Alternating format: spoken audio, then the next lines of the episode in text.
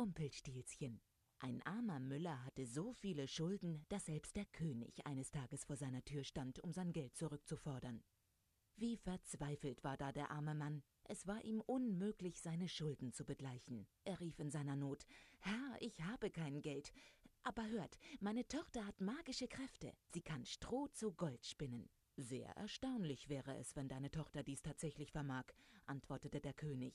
Bring sie morgen in mein Schloss, und wir werden sehen. Am nächsten Tag sperrte der König die Müllerstochter in eine Kammer, die war randvoll gefüllt mit Stroh. Nichts anderes war dort, nur ein Spinnrad. Jetzt an die Arbeit, sagte der König. Und wenn du bis Anbruch des nächsten Tages dieses Stroh nicht zu Gold gesponnen hast, dann lasse ich dich in den Kerker werfen. Da saß nun des Müllers arme, schöne Tochter, nicht wissend, wie sie das anstellen sollte. Wie um alles in der Welt konnte man Stroh zu Gold spinnen? Sie schlug verzweifelt die Hände vor das Gesicht und weinte bitterlich. Plötzlich sprang die verschlossene Tür auf und ein kleines Männlein trat ein. Sehr merkwürdig sah es aus, das kann man sich kaum vorstellen. Was gibst du mir, sprach es, wenn ich für dich dieses Stroh zu Gold spinne? Ich gebe euch meine Halskette, sagte die erstaunte Müllers Tochter. Das Männlein griff sich die Kette, und dann wirbelte es um sich herum, drehte sich und drehte sich schneller und immer schneller, bis all das Stroh bis zum letzten Halm in Gold verwandelt war. Dann verbeugte sich der seltsame Gast und verschwand. Der König war sehr erstaunt, so viel Gold zu sehen, und nun wollte er noch mehr. Also sperrte er die Müllerstochter in eine weitere, größere Kammer, wieder randvoll gefüllt mit Stroh, und wieder sagte er Jetzt an die Arbeit. Und wenn du bis Anbruch des nächsten Tages dieses Stroh nicht zu Gold gesponnen hast, dann lasse ich dich für immer in den Kerker werfen.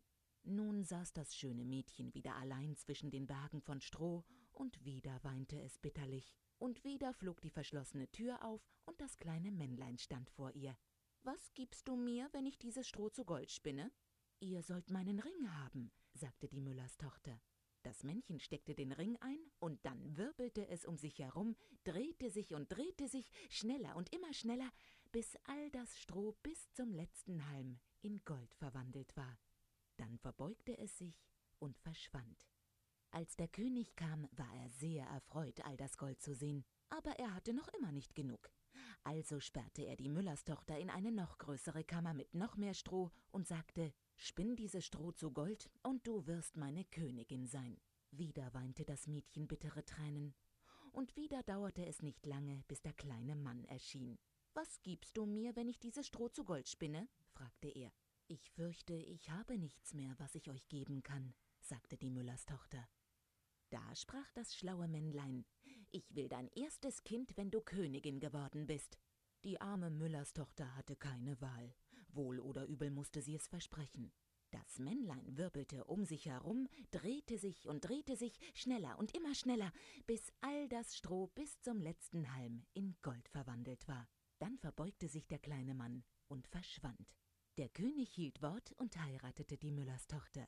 Schon sehr bald hatte sie ihn mit ihrem guten Herzen und ihrer Schönheit für sich eingenommen, und er bat sie nie wieder, Gold für ihn zu spinnen. Ein Jahr später gebar die Königin ein schönes, gesundes Kind. Oh, wie glücklich waren sie da. Doch schon bald erschien das kleine Männlein bei der Königin und verlangte nach dem Kind. Da entsann sich die entsetzte Königin an ihr Versprechen. Bitterlich fing sie an zu weinen und bat um Mitleid. Nun gut, entschied das Männlein, wenn du innerhalb der nächsten drei Tage meinen Namen errätst, dann kannst du dein Kind behalten. Am nächsten Abend stand das Männlein abermals vor der Königin. Diese zählte alle Namen auf, die sie kannte. Heißt du vielleicht Johann oder Peter? Nein, gackerte der kleine Mann. Vielleicht Kaspar, Melchior, Balthasar.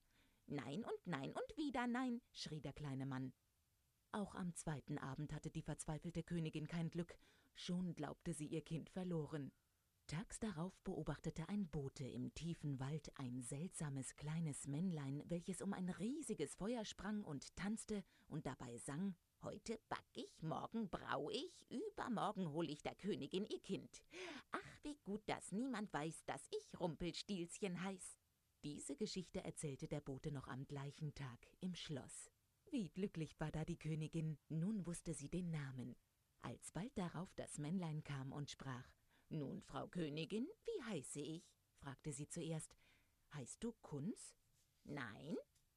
Heißt du Heinz? Nein. Heißt du etwa Rumpelstilzchen?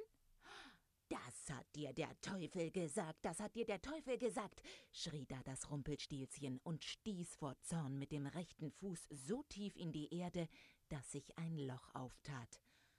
Und darin verschwand das Rumpelstilzchen auf Nimmerwiedersehen.